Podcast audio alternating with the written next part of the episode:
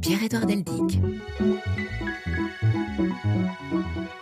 Bonjour, dans une de ses maximes, la 26e précisément, La Rochefoucauld, le célèbre moraliste du XVIIe siècle, écrit ceci.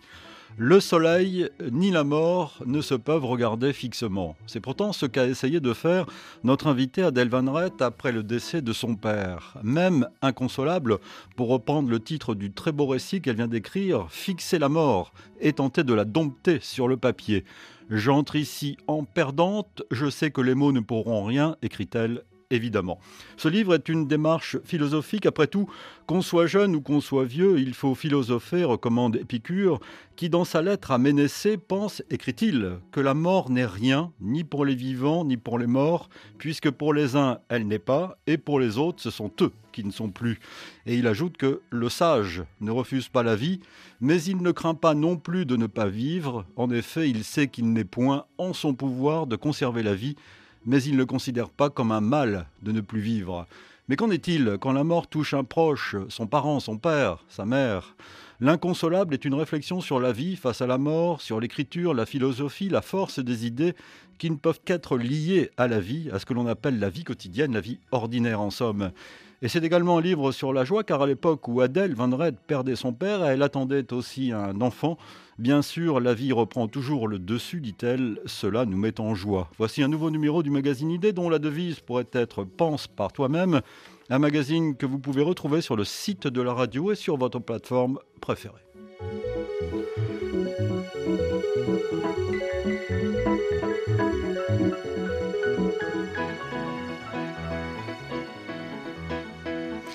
Bonjour Adèle Vendrette. Bonjour, merci de me recevoir. Euh, je suis très heureux de vous avoir dans ce euh, studio. La dernière fois que nous avions euh, conversé, c'était à distance, c'était au temps des confinements, c'était en 2020 à l'occasion de la sortie de votre premier livre, en fait, La, vie ordinaire. On va en reparler d'ailleurs. Alors je rappelle à nos auditeurs, ou j'apprends à nos auditeurs, vous êtes normalienne, attirée par la philosophie. J'ai trouvé cette formule, c'est plus qu'une attirance, ça vous passionne, c'est votre vie en somme. Euh, philosophie que vous avez étudiée notamment à Chicago, euh, spécialiste de Stanley Cavell. Il faudrait euh, rappeler d'ailleurs qui ah il était. Et vous êtes devenue ensuite productrice des Chemins de la philosophie sur France Culture, puis directrice de la radio France Inter, le navire amiral de, Radio France. on va pas parler de France Inter, de l'audiovisuel, on va parler de, de votre démarche philosophique. je le disais, plus qu'attiré par la philosophie, qui est un mode de vie pour vous. Je pensais plus qu'une une attirance intellectuelle.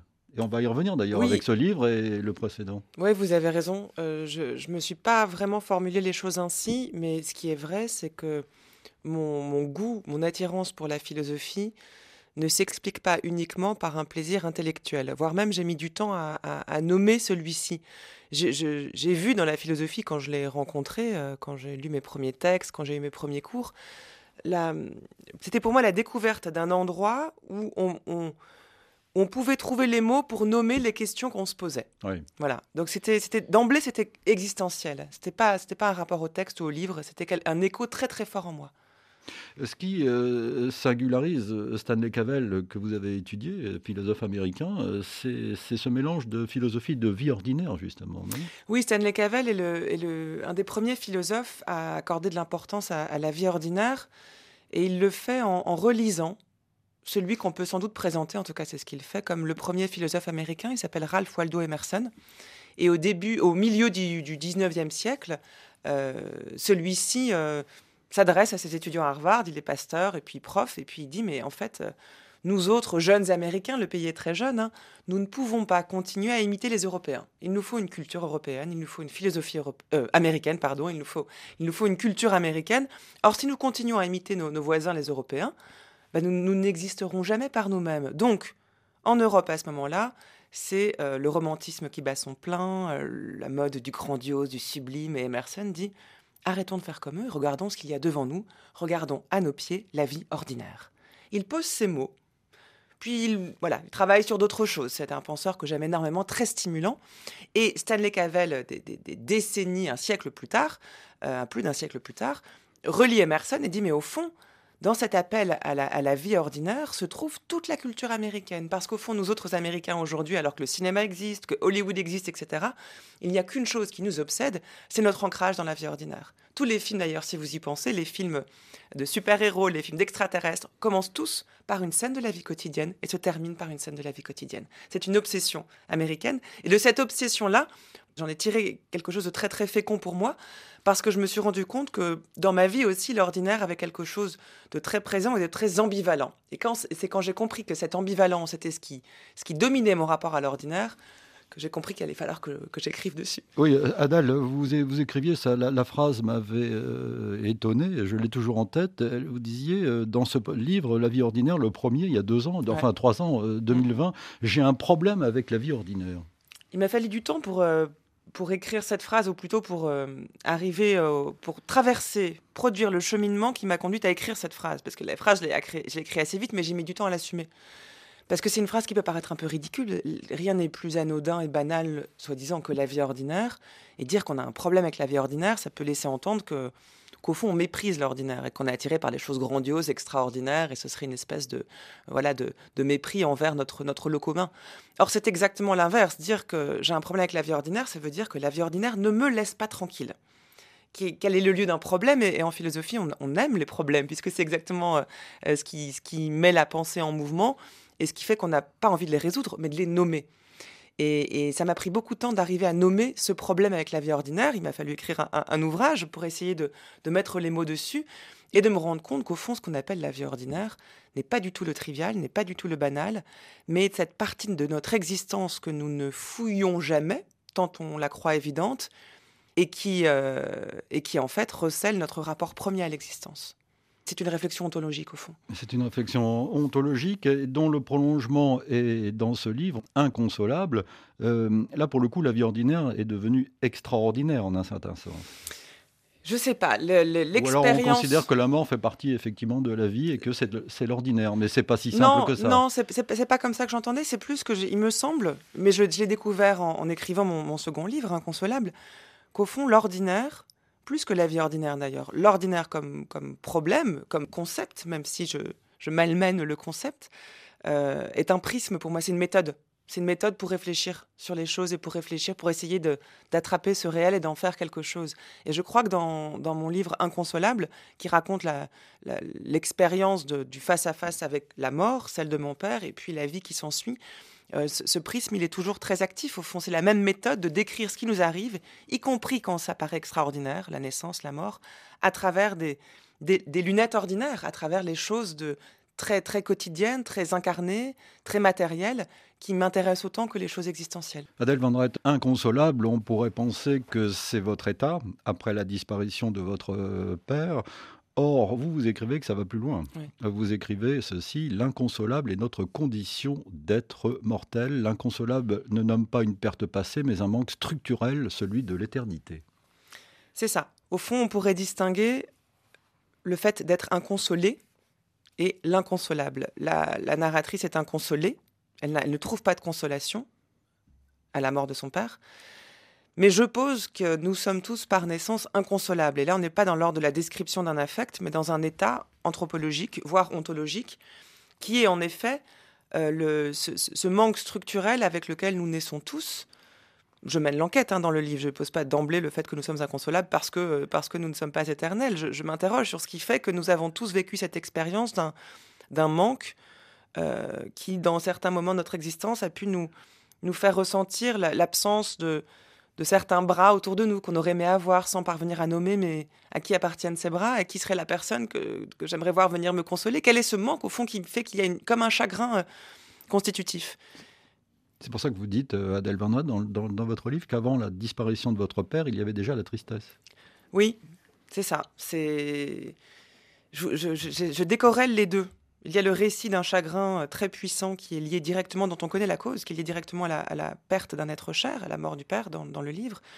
Mais il y a aussi la, réflexion sur, euh, sur cet état euh, qui, est, qui, est, qui, est, sans doute difficile à décrire, mais qui, je crois, est un moteur. Dans mon premier livre, Dans la vie ordinaire, je faisais de l'intranquillité le premier moteur qui nous est créé, qui nous est vivre, qui nous est agir, aimer. Dans ce second livre, c'est vraiment l'inconsolable. Si nous étions consolés, si nous ne manquions de rien, s'il n'y avait pas ce chagrin originaire, je crois que je crois qu'il n'y aurait, pas de, aurait pas de création, il n'y aurait pas d'art, il n'y aurait, pas, tout ce qui fait aussi l'intérêt des rapports humains, puisque nous serions satisfaits.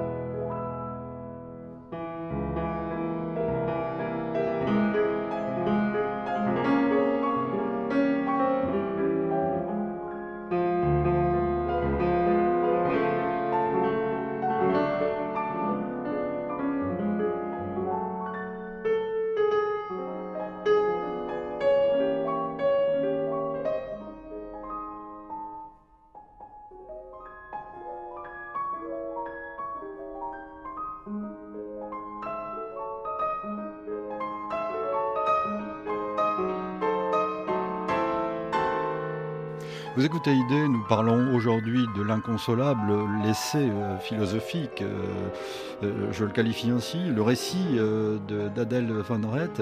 je citais tout à l'heure La Rochefoucauld, vous avez essayé de regarder la mort en face, vous l'avez vu? En tout cas, j'ai adoré découvrir, je ne connaissais pas cette citation de La Rochefoucauld, euh, fixer le, vous pouvez me la redonner? Le soleil ni la mort ne se peuvent regarder fixement. je trouve ça euh, sublime. J'aime beaucoup l'idée de fixement. Fixer le soleil, euh, ça peut s'entendre de deux façons. A le fixer, c'est le regarder droit dans les yeux, et le fixer, c'est faire en sorte qu'il ne soit plus bancal. Donc on fixe comme on fixe une table, on fixe quelque chose. Et j'ai immédiatement pensé à cette phrase euh, quand j'ai lu votre livre. Bah, je vous remercie de me, l'avoir fait découvrir. Et c'est exactement, elle est très fidèle, c'est vrai, au, geste qui, a, conduit à mon livre. Cette volonté sans doute folle, euh, en tout cas déraisonnable et dangereuse, de d'essayer de, oui, de regarder la mort euh, droit dans les yeux. C'est-à-dire de ne pas essayer de la recouvrir de la, des stratagèmes de protection dont on se revêt d'habitude pour faire face à un tel événement, mais de regarder ce que ce que ce que c'était au fond. Parce qu'on rien n'est plus difficile que de, que de parler de la mort, que de penser à partir de la mort. Nietzsche a cette phrase géniale, hein. Nietzsche dit ⁇ Rien ne me rend plus heureux que de voir à quel point les hommes font tout pour ne pas penser la pensée de la mort. C'est exactement ça. Et j'ai voulu prendre le contre-pied de ça, non pas pour donner, pour, par rapport à Nietzsche, peu importe, c'est parce que là aussi il y a quelque chose, je crois, de, de, de constitutivement philosophique, de se dire, mais qu'est-ce que c'est? Est-ce qu'il y a une vérité de la mort? Est-ce qu'il y, a quelque chose d'autre que ce mot qui a quatre lettres, mort, que, ce corps que je sois, vois en train de disparaître et que l'effet que ça me fait ensuite de vivre avec la mort, qu'est-ce que c'est au fond? Alors que je crois que toute l'histoire de la philosophie s'explique par cette, cette tentative de nommer la mort, que notre vie humaine aussi se construit autour de cette volonté sans doute d'esquiver la mort, de ne pas y penser en permanence. et l'impossibilité de la nommer, il y a quelque chose de fascinant et de, vertigineux. Et, j'ai voulu essayer de l'avoir en face. Vous avez euh, utilisé un mot qui, m'intrigue, euh, Adèle Van Rett, la narratrice. Oui, parce que hum, tout, tout vient de moi hein, dans ce livre. Simplement, c'est... Hum, je, je, est une autre? Ça, de toute façon. Je crois que même celle qui vous parle, est plusieurs. Mais qu'à partir du moment où on donne euh, corps à, un texte, philosophique, littéraire, peu importe, c'est le, le, jeu devient celle qui raconte au fond. C'est pour ça que je dis la narratrice, c'est celle qui raconte. Et le, livre a une structure qui se déroule sur une année. Donc c'est c'est pas les quatre saisons hein, et même le retour de la, première donc c'est pas c'est juste pour gagner du temps au fond que je dis la narratrice c'est parce que c'est pas juste mes états d'âme c'est il y, y a, une proposition il y a une réflexion et donc c'est cette réflexion quelqu'un dit je et ça j'y tiens beaucoup justement parce que dans dans les réflexions philosophiques c'est peu incarné il y a peu de narrateurs et je tiens à ce qu'il y ait une narratrice dans la réflexion philosophique cette réflexion euh, cette narratrice euh, veut dire écriture mmh. l'écriture a semblé très vite chez vous un moyen de se colporter, de se heurter à, la mort, de l'affronter? Je, ne sais pas, je me suis pas formulé les choses ainsi. C'était une manière d'abord de, de digérer, je crois. Il y avait un processus. Pouvoir mettre des mots sur ce que j'étais en train de vivre, c'était faire jeter la lumière sur la partie intéressante. Ça paraît bizarre de dire ça, mais le fait d'avoir pu trouver un intérêt, même intellectuel, à, l'expérience très très douloureuse que j'étais en train de faire est quelque chose qui m'a énormément surprise et qui, je crois, m'a m'a aidé. Et au fond, c'est c'est ce geste-là de, de décollement et de se dire mais que peut m'apprendre la tristesse, le chagrin. Qu'est-ce que y a-t-il un savoir de la mort? Et c'est le fait de de ressentir le besoin irrépressible de me poser ces questions-là et de les écrire au moment je où j'étais en train de vivre encore une fois cette expérience innommable c'est ça qui a, qui, a, qui a, fait naître le livre, au fond. Mais que dire de plus? La mort, sujet saturé, saturé par l'impossibilité de la nommer, écrivez-vous. C'est ça. C'est pour ça que je parle de l'innommable. Hein. C'est le titre d'un livre de Beckett qui avait bien compris.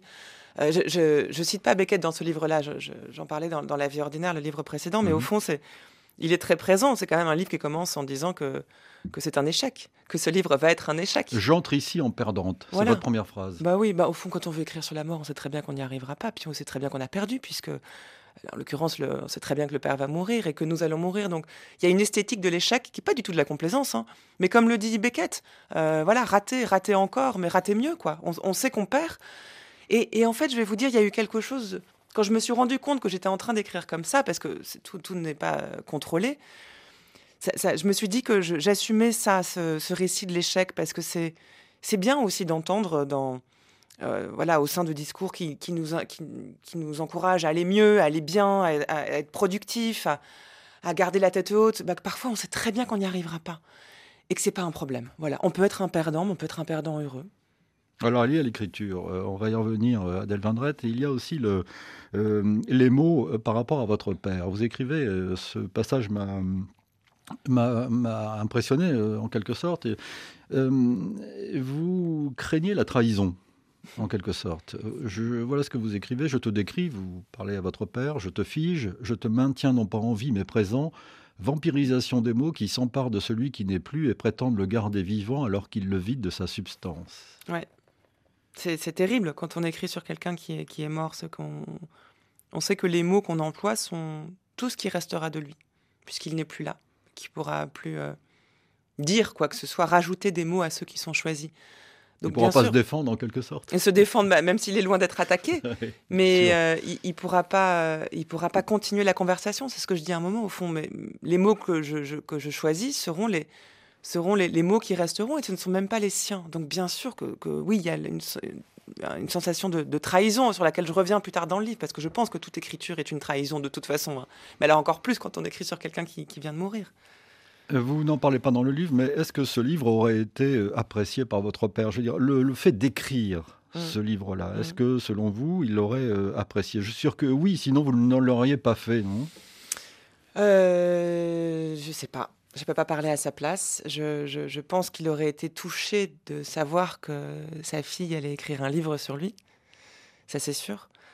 Après, l'aurait-il aimé? Je ne sais pas. Je, même, je crois que je ne peux pas me poser la question parce que je, me refuse, et c'est très présent dans le livre, je me refuse à, à lui prêter des intentions maintenant qu'il n'est plus là. Je, suis très mal à l'aise avec l'idée de qu'on me dit souvent, mais il est encore là, mais justement, tu peux faire vivre sa mémoire en, imaginant ce qu'il aurait dit. Je, n'y arrive pas parce que pour moi, c'est une manière d'enlever la, radicalité de ce qu'est vraiment la mort. Ça ne veut pas du tout dire que je l'oublie, qu'il n'est plus là, mais mais je, en tout cas, peut-être que ça viendra. Hein, mais pour l'instant, je je ne peux pas faire parler ce mort. De toute façon, il est en vous. Vous êtes sa fille. Hein. Vous avez quelque chose de lui. Évidemment, évidemment évidemment. Et, je suis distincte de lui, mais je, viens de lui. C'est, et c'est cette, euh, ce lien filial, cette relation entre une fille et un père, c'est, pas du tout des choses sur lesquelles je m'étais penchée avant, avant qu'il meure. Au fond, ça m'est vraiment, ça, a surgi. La mort de mon père a révélé le lien qui nous unissait. Parce que ce ne sont pas des choses. Euh, enfin, en tout cas, moi, je, voilà, je ne l'avais pas nommé, je ne l'avais pas spécialement euh, explorer. Je, voilà, c'est pas une chose sur laquelle je m'étais penchée, encore une fois.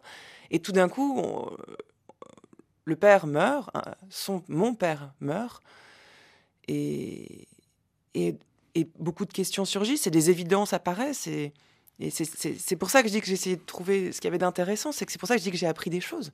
C'est que je pense que je, n'aurais pas conçu euh, notre relation ainsi. Euh, en tout cas à ce moment-là de ma vie, si, notre conversation avait pu être poursuivie. Adèle Landrette, dans ce livre, L'inconsolable, vous parlez aussi de votre entourage, de mmh. votre famille, mmh. euh, et puis on voit apparaître un chat. Oui. un chat. Ah, ce chat.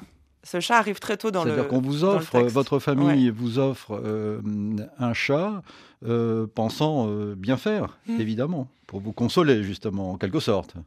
Et ce chat, j'en veux pas. C'est-à-dire je me retrouve avec un chat, un bébé chat. Effectivement, hein, la scène est cocasse, enfin celle que je décris dans le livre. Voilà, j'ouvre la porte et tout d'un coup, il y a. Euh, qu'est-ce que c'est que ce petit félin? Moi, j'aime le félin, mais les vrais. Les voilà, offrez-moi un lion. Là, oui, mais un chat. Et c'est vraiment le pire. le motif du chat, je l'ai beaucoup travaillé dans le livre parce que j'espère qu'il est amusant. Puis c'est un contrepoint. Puis c'est vraiment, on, impose une vie au moment il y en a une qui disparaît, la vie du père s'apprête à s'éteindre et, on, lui impose un, petit chat qui, demande toute l'attention, toute la tendresse qu'elle est absolument incapable de donner. En fait, elle est complètement vidée, elle, regarde de l'autre côté de l'existence, à savoir la mort de son père, et tout d'un coup, bah, on lui impose de prendre soin d'un petit être. Donc elle leur en veut, et puis elle, et surtout, elle n'en veut pas. Et puis c'est un petit chat, donc il n'est pas propre, donc euh, il y a toutes les souillures qui, qui s'en suivent, et c'est presque burlesque au fond. Et c'est ça qui m'a intéressé, c'est de confronter ces deux aspects de l'existence, encore une fois, ce qui est le plus ordinaire, et puis ce qu'il y a de plus innommable. Donc c'est la famille qui s'est occupée du chat à ce moment-là, en tout cas. Bon, on s'en est tous occupés, mais c'était intéressant de, de, la décrire par ce prisme-là. Et de voir au fond, moi j'y vois comme une espèce d'image de...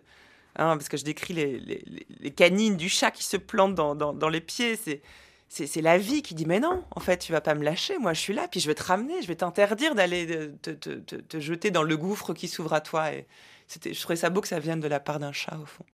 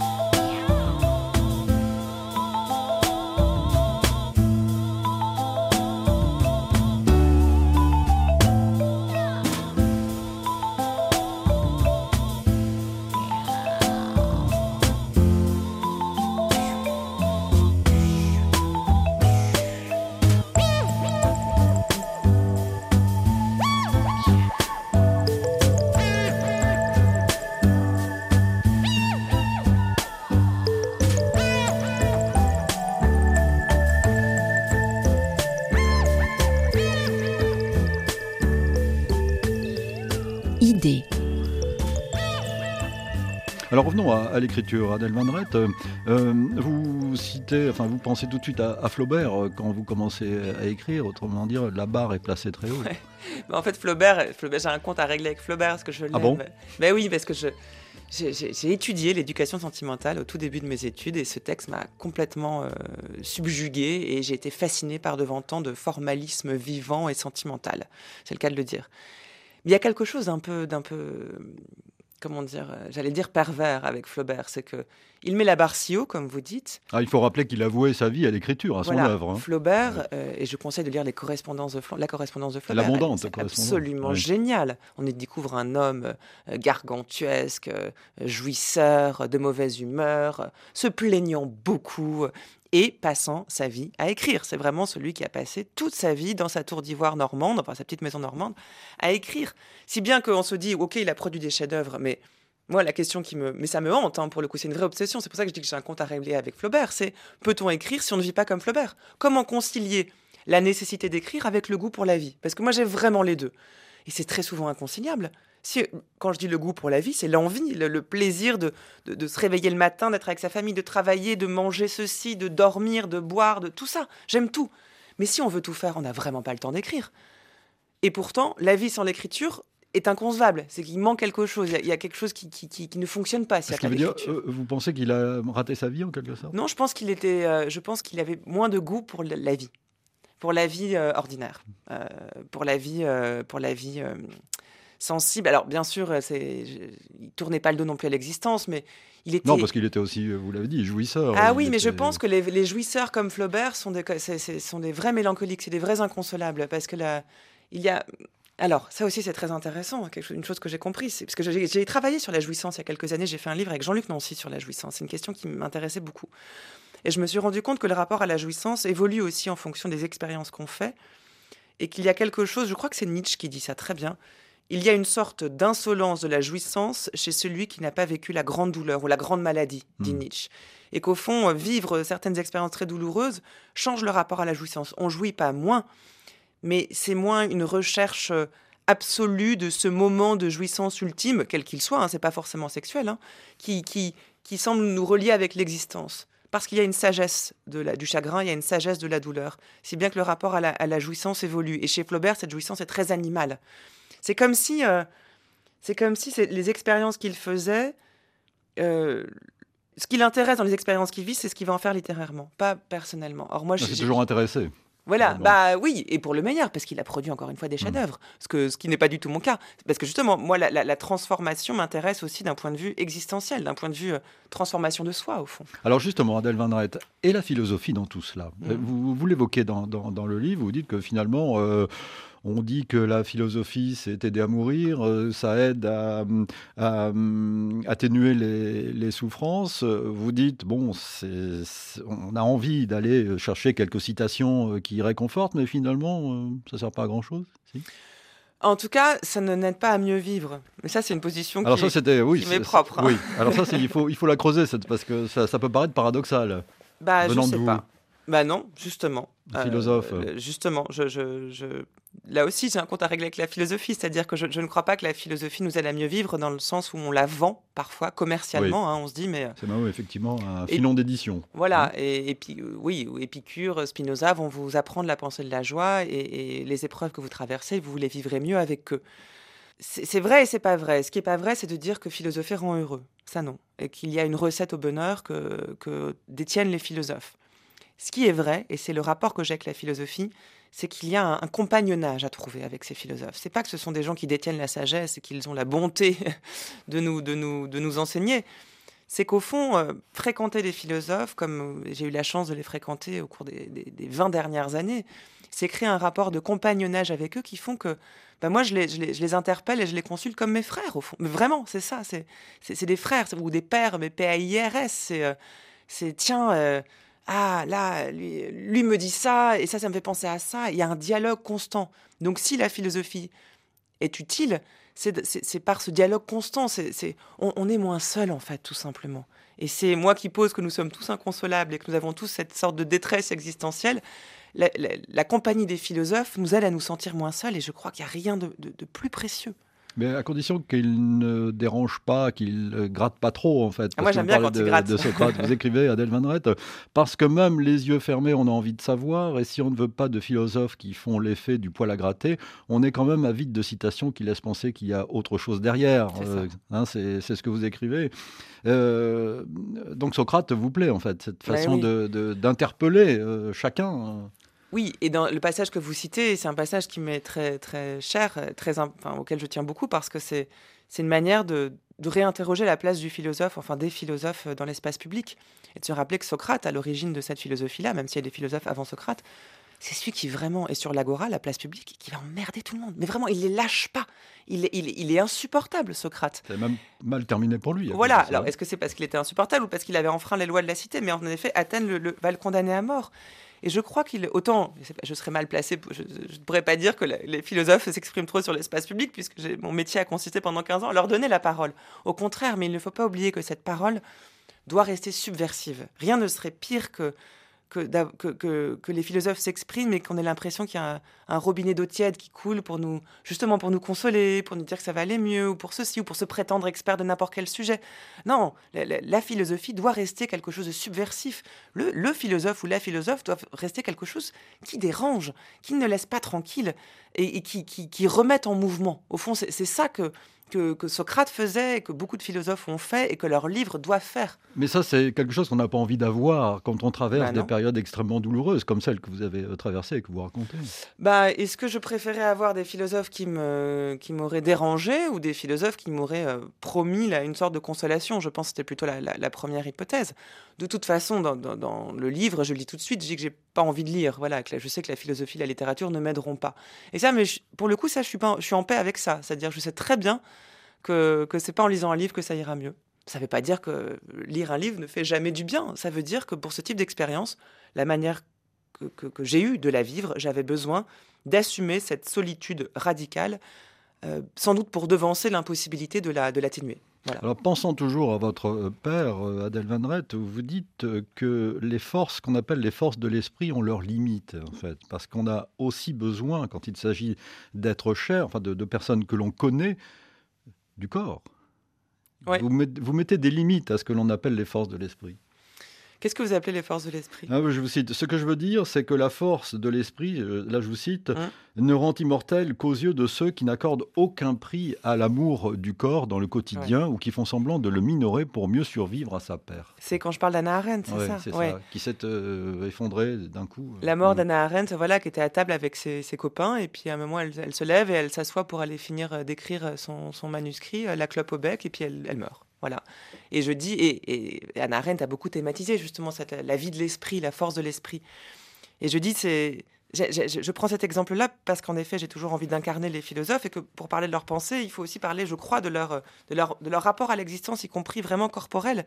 Et qu'au fond, si on peut dire que bah, Arendt a survécu dans ses écrits, puisque aujourd'hui le corps d'Arendt ne nous manque pas, nous avons ses écrits et c'est de, de, cela qu'on parle.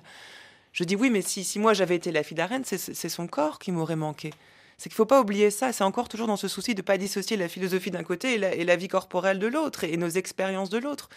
Et, c'est une manière de répliquer, de répondre à ceux qui disent Mais ton père est encore vivant, mais tu vois bien, tu peux t'en souvenir, tu auras les photos, tu auras tout ce que tu as vécu, etc. Et qu'à ce moment-là, je leur dis Oui, mais moi, ça, je m'en fiche de ça. C'est pas ça. Je vous dis que c'est. J'essaye de, saisir, le, de décrire ce que c'est la disparition d'un corps. D'un corps, c'est-à-dire d'un mouvement, d'une vie et, j'essaye, c'est presque de la, pas de la colère, mais c'est de dire, mais non, mon père n'est plus en vie. Et donc, la vie de l'esprit, comme le dit Arendt, devient une métaphore dans ce cas. Il y a plusieurs manières de parler de la vie.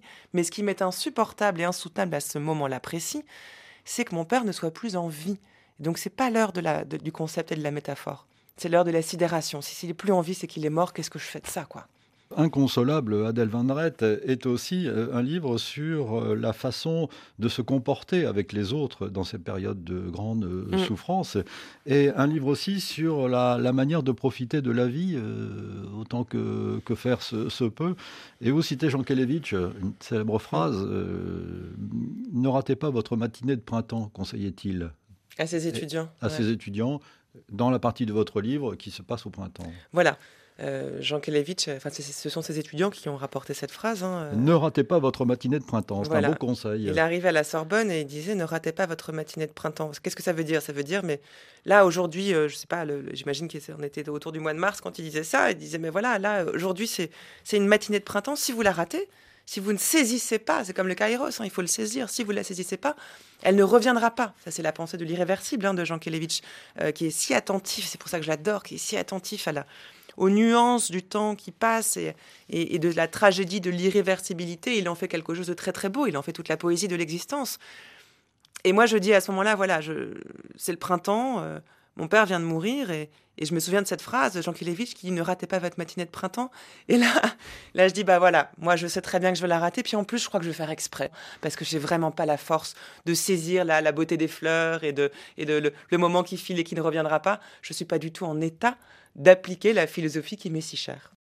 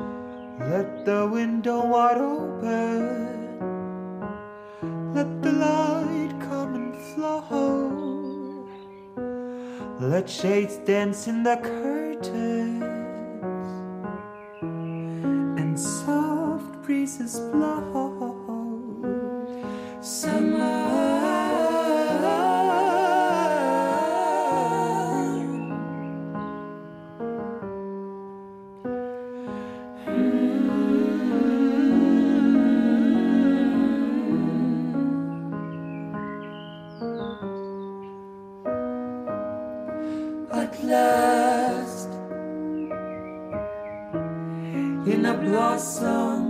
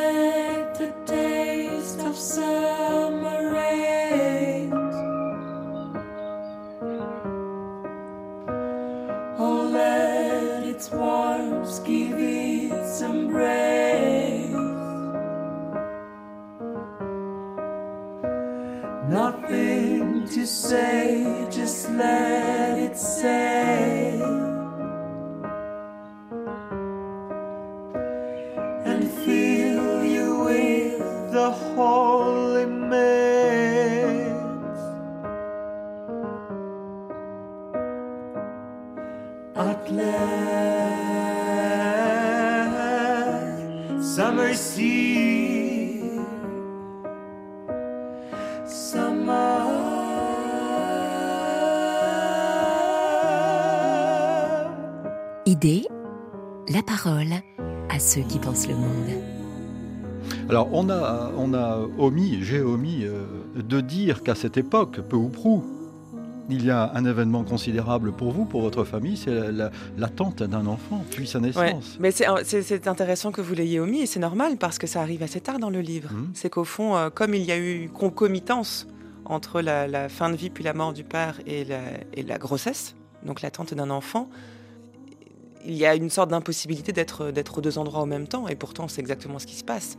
Et c'est pour ça que le livre raconte ça et c'est là où c'est là où j'ai besoin d'une narratrice pour faire ressortir ça, c'est-à-dire qu'on voit bien comment la la fin de vie et la mort occupent toute la première moitié du livre et qu'il y a un moment bah, même si la narratrice sait très bien qu'elle est enceinte, il y a un moment où bah, c'est ça qui s'impose. Ça commence à se voir, y compris pour elle, et elle se dit mais comment, comment je vais faire ce grand écart dans, de- existentiel entre Très singulière situation, effectivement. bah, euh, accueillir la mort, accueillir la vie. Il y a toute, toute l'histoire de la littérature dans ces deux expériences. Comment on fait quand ça arrive la même année? Avec un seul corps, ce corps qui de la, narratrice qui assiste à la, disparition du corps de son père et qui, qui couve, qui doit accueillir la, constitution d'un nouveau corps en elle. Elle se sent euh, à la fois intermédiaire et un peu perdue et en même temps euh, contrainte à ne pas se disperser complètement.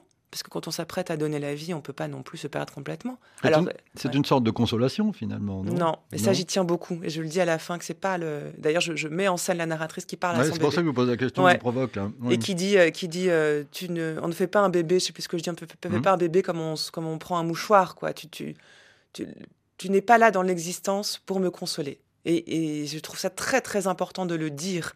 Rien n'est pire que de faire jouer un, rôle aux enfants. Il s'avère que cette existence s'est formée à ce moment-là de, la mienne.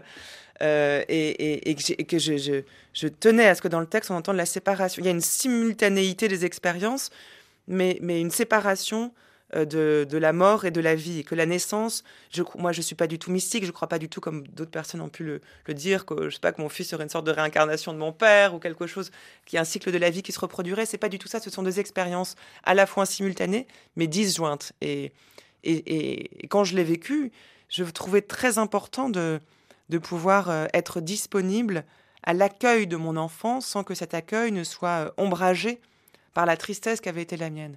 Alors là où la nature est pas si mal faite, c'est que bon bah neuf mois, c'est à la fois très court et ça laisse le temps aussi de, de cheminer. Et puis de toute façon, une grossesse, même quand on vient pas de perdre son père, c'est- il y a la même ambivalence et on se demande toujours si on sera capable d'accueillir euh, cet enfant. D'où le constat suivant, la vie est plus forte que tout. Oui, pourtant il y a la non, non, la mort aussi est plus forte que la vie puisque mon père est mort. Hmm. Donc c'est pas toujours la vie qui l'emporte. Il s'avère que dans, ce, dans ce- cette trajectoire-là, il y a eu une mort, puis une vie. Mais, mais c'est pas une bataille entre les deux. Alors, vous, l'optimiste, l'amoureuse de la vie, euh, Adèle Van Rett, vous avez quand même des, des phrases qui, euh, euh, qui, euh, qui, qui étonnent. Enfin, vous- si, on, si tant est qu'on veuille bien se laisser étonner, vous écrivez à un moment le drame.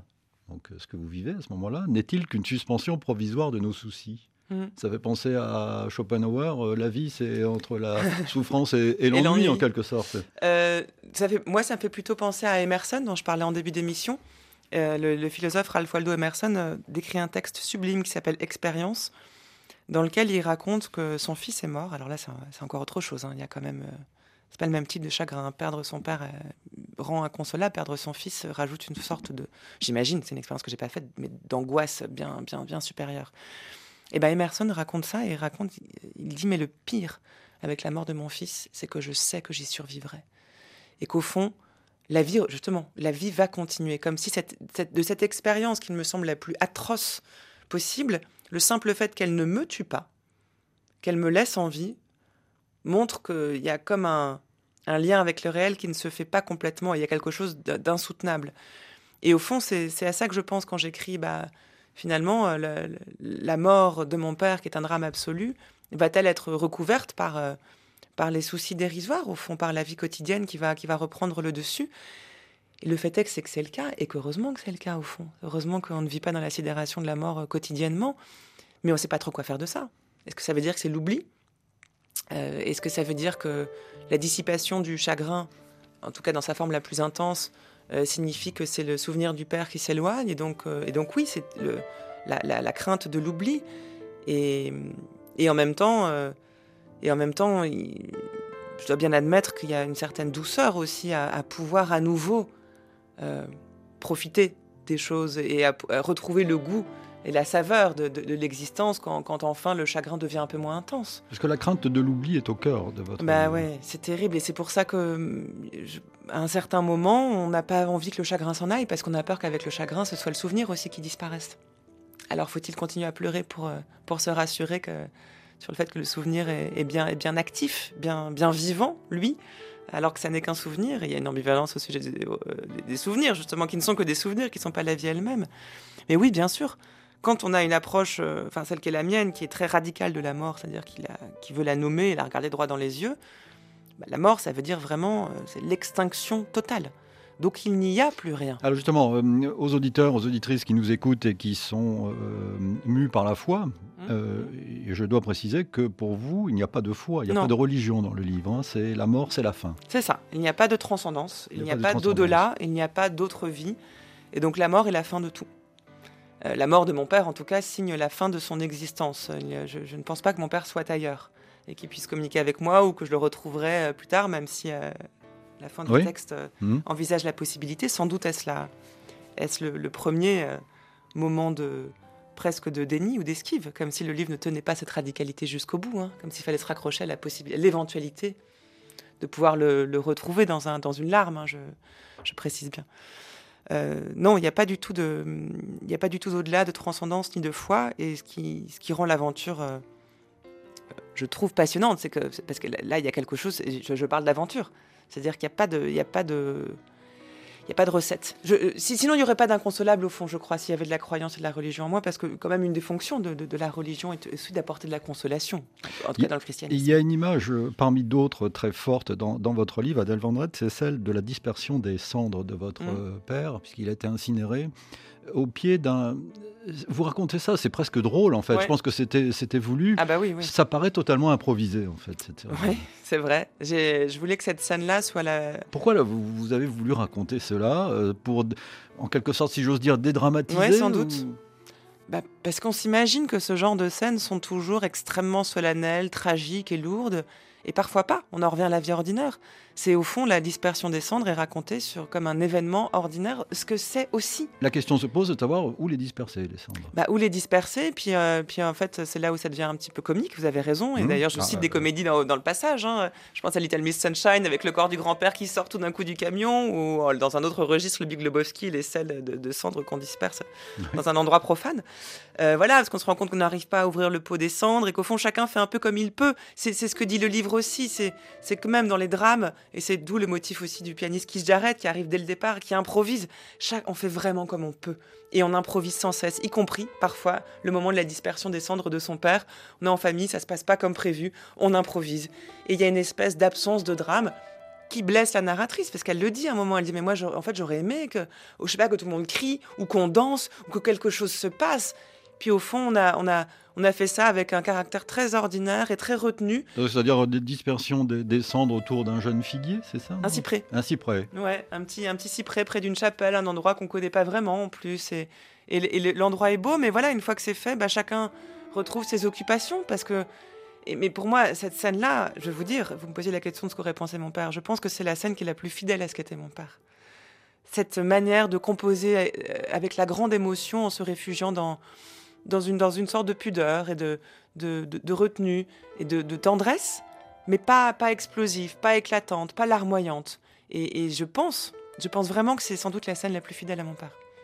Il y a euh, beaucoup de, pudeur et il y a beaucoup de, solitude. Vous êtes très entouré, mm. vous êtes bien entouré, mais dans le livre, vous êtes seul. Tout à fait. Oh, ben on est seul face à la mort, de toute façon. Ça, ça, c'est une des choses que j'ai apprises. Hein. C'est même, euh, voilà, j'ai des frères qui sont aussi présents dans le mm-hmm. livre, euh, une mère. Vous dites, tu es très bien entouré, un compagnon, des enfants, des beaux enfants, des chats. personne ne peut se substituer à, la, à, celle qui fait l'expérience de la, de la fin de vie de son père et de la mort on, ne peut pas imaginer, c'est au-delà du représentable. À moins d'avoir fait peut-être l'expérience soi-même. Et encore, on peut vivre de manière très différente ces expériences-là, mais ça n'est pas de l'ordre de l'imaginable. Donc on peut avoir des bras qui nous réconfortent, une consolation certainement pas, et une grande solitude, parce que c'est, c'est, ma relation avec mon père qui s'éteignait. C'est pas celle de mon père avec les autres en général, et ça, et ça, c'est de l'ordre de l'expérience, c'est extrêmement subjectif, c'est très singulier. La seule euh, consolation, écrivez-vous, c'est de conjurer l'absurdité de notre existence et de trouver une raison de vivre. Ça, la raison de vivre est aussi dans votre livre, la réflexion sur ce qu'est une raison de vivre, finalement. Oui, mais si je me trompe pas, euh, je dis ça aussi quand je parle de Stig Dagerman et de son, de, son impossibilité, où il dit que notre besoin de consolation est impossible à rassasier. Et euh, sur le fait que peut-être, euh, alors lui, il dit que la seule raison de vivre, c'est de rester libre. Euh, pour d'autres philosophes, c'est de justement trouver un sens.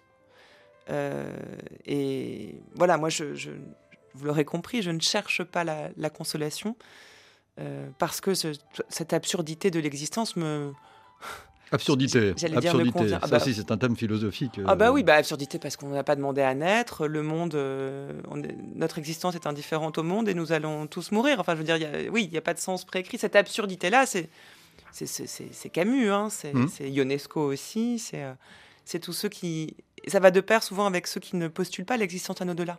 Quand on, quand on sait vraiment c'est le, réel qui nous préoccupe et qu'il n'y a pas de, de, de, de spiritualité extérieure à ce réel-là, on sait très bien qu'il n'y a pas un sens imposé ou prédéfini que c'est à nous de le faire, en écrivant, en parlant, en créant des liens, une œuvre d'art ou autre, mais que c'est ce que nous ferons de ce réel-là qui pourra éventuellement le rendre intéressant. Merci Adèle Van Red. Votre récit s'intitule Inconsolable. Il est publié chez Gallimard. Merci. Idée réalisée évidemment par Vanessa Rovensky. À écouter aussi sur le site de la radio et votre plateforme numérique préférée. Nous vous donnons rendez-vous samedi prochain pour une semaine d'actualité, dimanche pour de nouvelles idées. Dans un instant, un point sur l'actualité du monde sur RFI.